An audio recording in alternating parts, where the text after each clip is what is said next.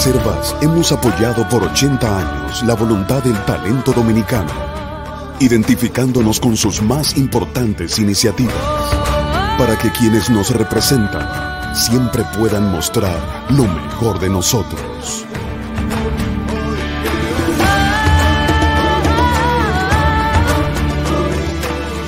Banreservas, 80 años siendo el banco de todos los dominicanos. Buenos días, muy buenos días tengan todos y todas. Gracias por acompañarnos desde temprano en Sin Maquillaje, un ejercicio periodístico que es posible porque ustedes nos acompañan en cada mañana. Gregorio Domínguez, un diputado del Partido Revolucionario Moderno, que ordenó la destrucción de una vivienda particular en Punta Rusia, es de aquellos que no entienden que el país cambió.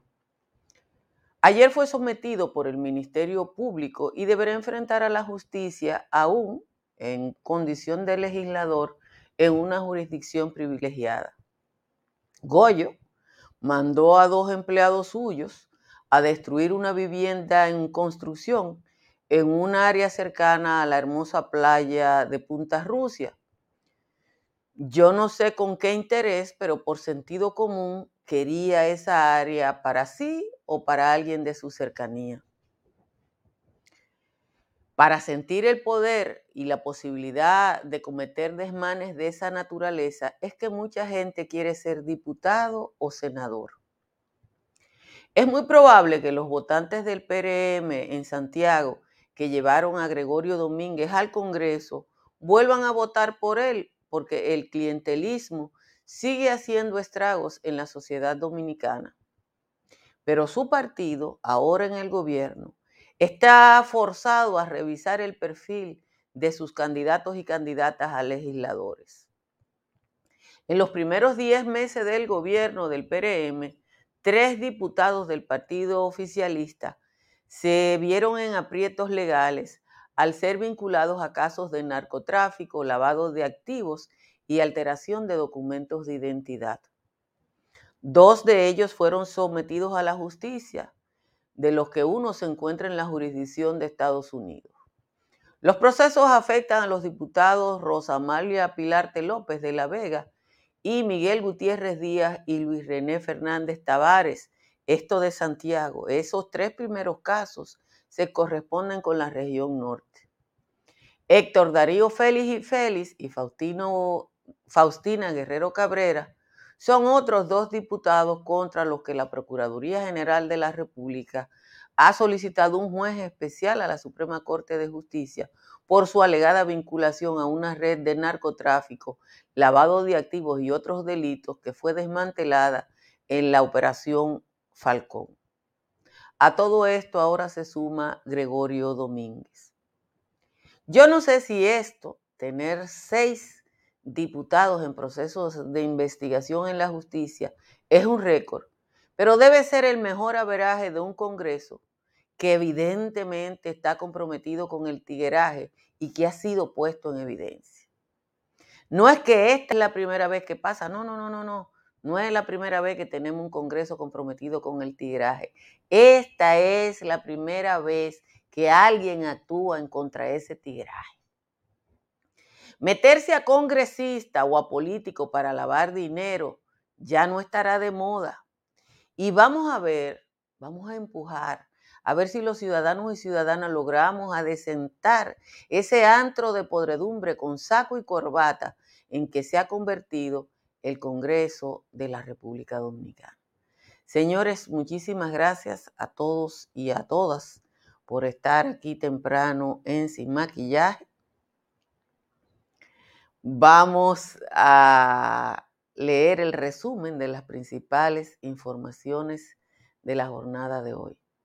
El Ministerio Público presentó acusación formal ante la Suprema Corte de Justicia en contra del diputado por la provincia de Santiago, Gregorio Domínguez Domínguez, a quien se le imputa de violación de la propiedad privada.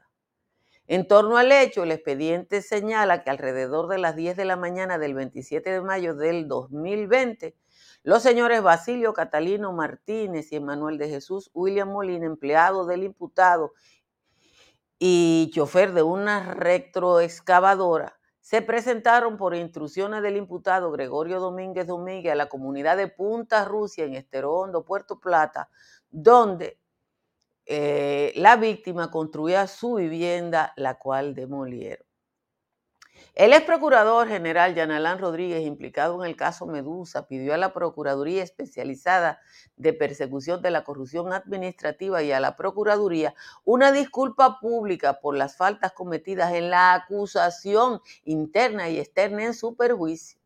La solicitud fue realizada mediante un recurso de amparo interpuesto ante el Tribunal Superior Administrativo que espera que pueda ser acogido el próximo día 15, fecha en que se dará la decisión tras reservarse el caso.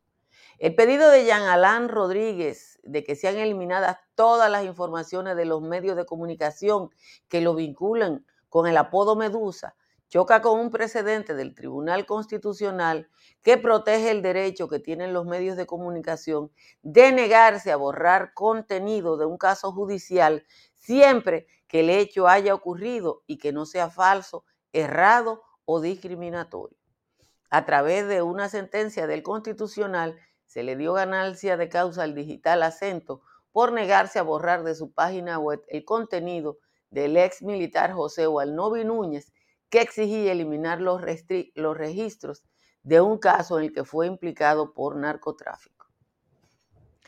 Será difícil que los medios podamos retirar una noticia que ha sido cierta, que ha sido incoada por las autoridades, pero evidentemente que Jean Alander Rodríguez tiene derecho a recurrir, dijo el presidente de la Sociedad de Diarios. Pero es difícil que se encuentre en un proceso en que todavía está abierto y que no se conoce ni siquiera el resultado final que pueda lograr que un tribunal le dé aquiescencia a su reclamo. Maldonado, presidente de la Sociedad de Diarios, destacó que por la importancia de la operación Medusa, los medios están obligados a informar si es condenado o es descartado. El Ministerio Público depositó nuevas pruebas que han surgido en el avance de la investigación contra la presunta red de corrupción que operaba en los organismos militares y que era liderado por Adán Cáceres Chestaro, ex jefe de seguridad del expresidente Danilo Medina Sánchez. Las nuevas pruebas fueron depositadas ante el Tribunal de la Instrucción del Distrito Nacional, que tenía previsto revisar la medida de coerción al grupo de imputados en el caso. El tramo 12 del metro de Santo Domingo, Santo Domingo, cuya construcción inició ayer y que irá desde el kilómetro 9 de la autopista Duarte hasta Los Alcarrizos, tendrá algunas novedades enfocadas en mejorar el tránsito vehicular del entorno, como una marginal alimentadora que conectará directamente con las estaciones sin la necesidad de que los autobuses se desplacen por la autopista Duarte. Además, el tramo de 7.3 kilómetros y la marginal serán construidas, y esto es importante, por 24 empresas dominicanas que crearán más de 2.000 empleos directos y se proyecta que la obra estará concluida también en 24 meses.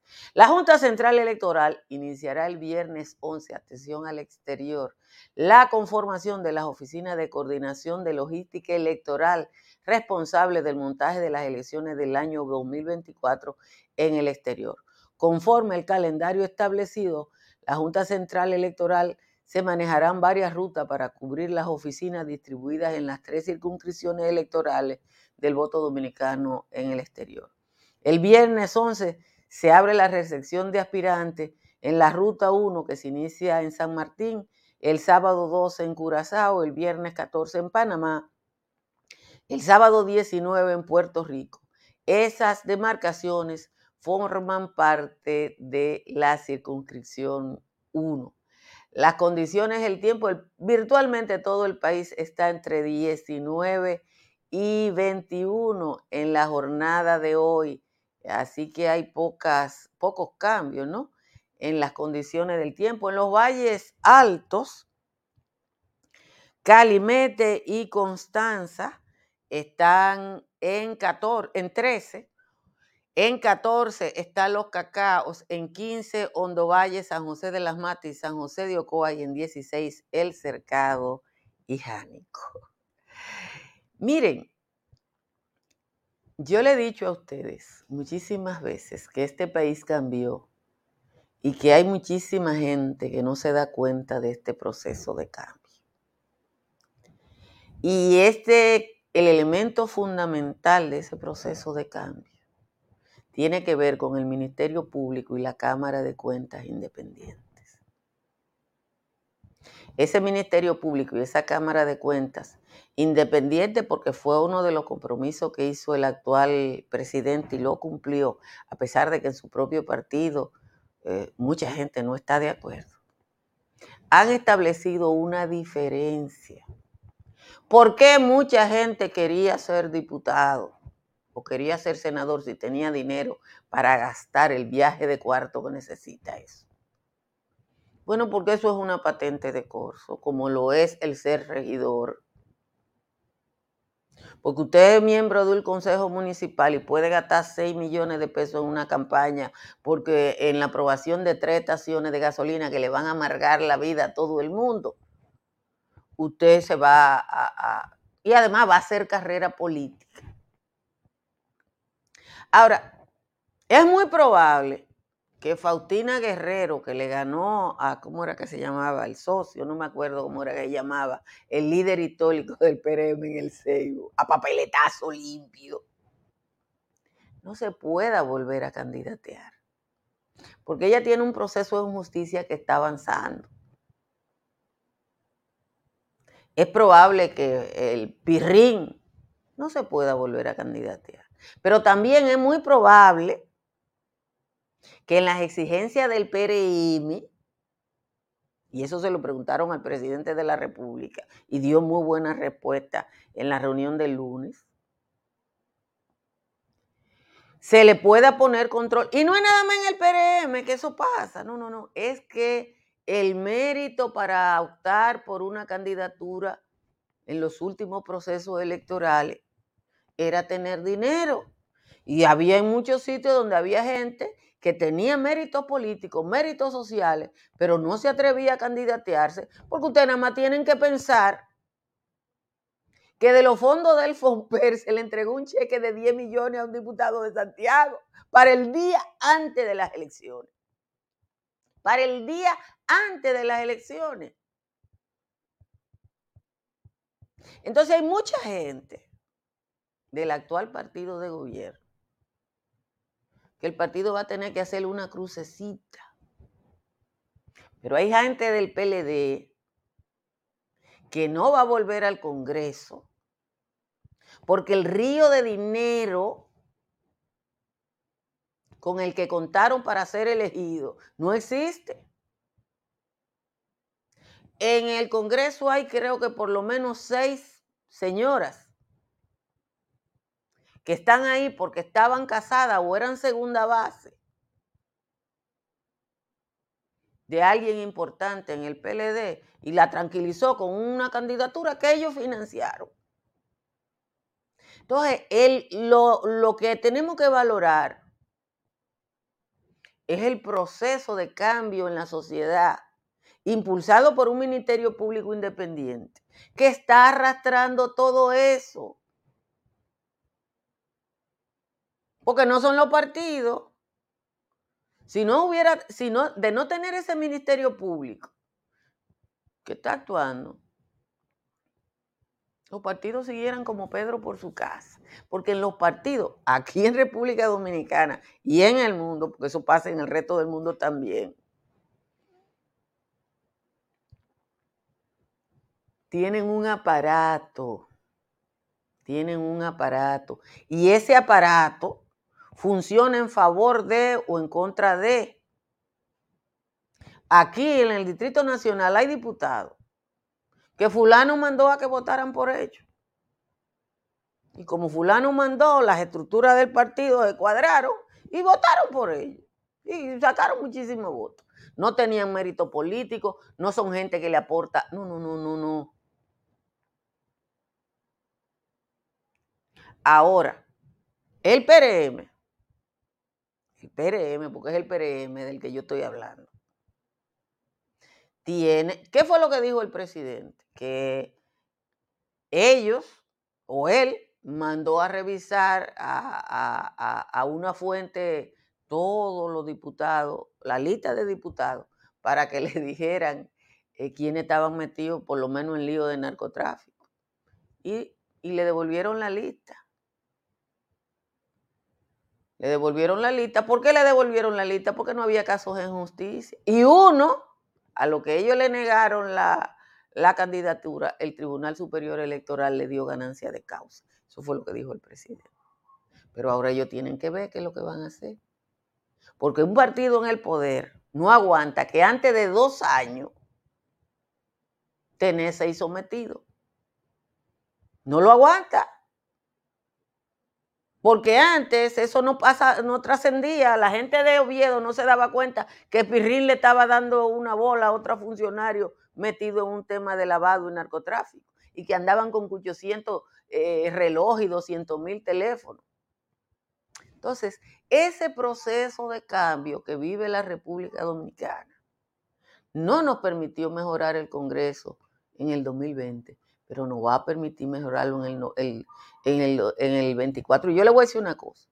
Además del Ministerio Público, lo otro importante es que ningún funcionario va a poder sacar cuarto, como sacaron, sacaron en el FOMPER, para regalarle 10 millones de pesos a una persona para que lo gaste en un día. ¿Usted sabe lo que es una gente disponer de 10 millones de pesos en un día para ser diputado? Eso está en el expediente antipulpo, búsquenlo, porque ya todo el mundo lo tiene. Búsquenlo. Señores, Seguro Pepín es una empresa de larga tradición en la vida dominicana y es mucho más que su tradicional póliza de vehículos de motor. Usted llama al 809-3 par de 3 3003 y o escribe por WhatsApp al 809-412-1006 y ahí le dan información de toda la oferta de servicio de seguros Pepín. Y si usted va a intervenir una edificación, llame a Estructuras Morrison. Estructura Morrison le analiza la vulnerabilidad de cualquier estructura y le hace las recomendaciones necesarias para una intervención con calidad y criterios de construcción. Y Unimper se extendió sus servicios y ahora además de impermeabilizantes de techo, ofrece sistemas de seguridad, cámaras, portones electrónicos, toda esa cosa que ahora uno necesita si la puede pagar en la ciudad de Santo Domingo y el país. Llame al 809-372-0640 o escriba por WhatsApp al 809-989-0904. Para comprar, vender o alquilar en la Florida está Tamara Pichardo. Tamara está en el 305-244-1584. Y en Punta Cana, Riz Guzmán le da todo el servicio de bienes raíces que usted requiera. Llame a la querida Riz al 809-449-0469. Cerca de usted hay una farmacia Medicar GBC. Las farmacias Medicar GBC están abiertas 24 horas todos los días y siempre le dan un 20% de descuento. Ayúdese y ayude a su país instalando paneles solares. Con la instalación de paneles solares, usted reduce su consumo de energía, su factura y el consumo nacional. Comuníquese con Trish Energy en el 809-770-8867 o escriba por WhatsApp al 809-910-2910. Vamos a leer la décima de Juan Tomás, que hubo que darle tremenda arregladita en la jornada de hoy. La tengo por aquí. Dice la décima. Según Ramón Alburquer, que fue Luis el que no entendió todo el lío que Leonel armó con el petróleo en su empuerque, ni tampoco Angela Merkel, según este Camaján, pudo entender aquel plan del lío de Petrocaribe, por eso ahora se desvive diciendo que lo engañan. Dijo el sabio de la sapiencia, oriundo de Monteplata, que aquel palo de la gata le odió la gente. ¿Qué piensa? Que si él cobró recompensa, todo el mundo sabe que sí. Por eso cuestiona a Luis, lo hace ver desfasado, inocente, despistado, como un beduino saudí. Si Luis supiera de eso, no estuviera hablando ñeca, comentó con boca seca que aún mantienen receso. El, El hombre de mucho seso no dijo en su intervención que este acto de corrupción solo dejó beneficio a gente que andaba en vicio a él mismo y Ángel Rondón. Lo que le duele a Ramón, el quien se dice el mejor formado, es que lo hayan dejado de lado en esta administración, ese boca de cajón que fue jefe de paliza. A mí lo que me da es risa al verlo así despistado, cada día más despreciado y ver dónde está paliza. Esa es la décima de hoy del señor Juan Tomás. Yo tuve que hacer un esfuerzo. Eh, que el PRM se está depurando yo no sé si le suma aceptación, yo sé que lo obliga como partido político, lo obliga a que haga una mejor selección de sus aspirantes, porque señores, seis legisladores en menos de dos años. Seis legisladores en menos de dos años, ¿no? Ah, ustedes me están piropeando, es que rara vez estoy aquí con chaqueta. Cuando yo estaba en televisión me ponía una chaqueta todos los días. Pero después que estoy en mi casa, como que cojo la vida más suave, ¿verdad? Puedo hacerlo o podemos hacerlo una semana nada más por chulería. Pero eh, rara vez, ¿verdad? Porque una de las cosas eh, es, rara vez eh, yo trato de, complicarme o descomplicarme la vida. Mm, es interesante eh, que los periódicos hayan sacado hoy la información del precedente legal que hay ante la solicitud que hizo el, el ex procurador general de la República en torno a, que se borre su nombre de todo lo que tiene que ver eh, con el caso Medusa. Eh, porque hay un precedente legal y ese precedente legal eh, no, no, le da ganancia de causa a quien lo sometió, sino al medio que hizo una publicación. Imagínese que los periódicos no pudieran publicar ningún caso que esté en justicia. Imagínese solo eso. Que uno no pueda decir que fulano que está imputado de... De hecho, Uchilora me decía anteayer cuando hablamos mucho, que aquí se ha llegado a un extremo de decir el supuesto ladrón a una gente que, lo, que, lo, que, está sometido eh, por, llevarse medio país. Entonces, ay, pero ustedes sí me han pero me voy a poner saco con más frecuencia porque lo único que yo tengo distinto hoy es que me puse una chaqueta. Y eso es lo único, yo, estoy igualita con los mismos polvitos y, el mismo peinado. Sí, el supuesto, el alegado, el que yo que a, a partida de ladronazo.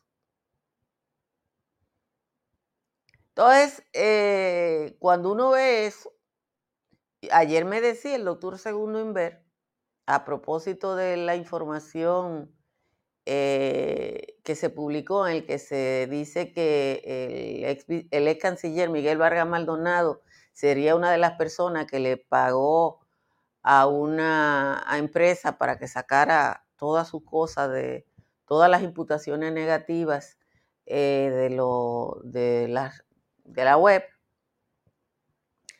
eh, una de las cosas que me explicaba Segundo Inver, que en Estados Unidos eso no cuesta lo que yo dije, que yo dije 20 o 30 mil dólares, me dijo, no, mínimo 200 mil dólares. Y lo hacen las familias que tienen mucho dinero, que tienen un hijo que se ha metido en problemas, una hija que se ha metido en problemas. Eh, pasa eso. Déjenme explicarle a una gente que está escribiendo sobre el río Nizao, para que ustedes entiendan una cosa. El río Nizao no tiene agua no solo por la extracción de materiales. El río Nizao no va con agua porque es el río más eh, utilizado de República Dominicana. Yo soy de Nizao y soy de la poca gente que se ha dedicado mucho tiempo de su vida a estudiar ese fenómeno. Si ustedes buscan los archivos del periódico Hoy, en 1984, yo hice el primer trabajo sobre la situación en la que se encontraba el embalse de Valdés. Sobre el río Nizao y sus afluentes hay cuatro embalses.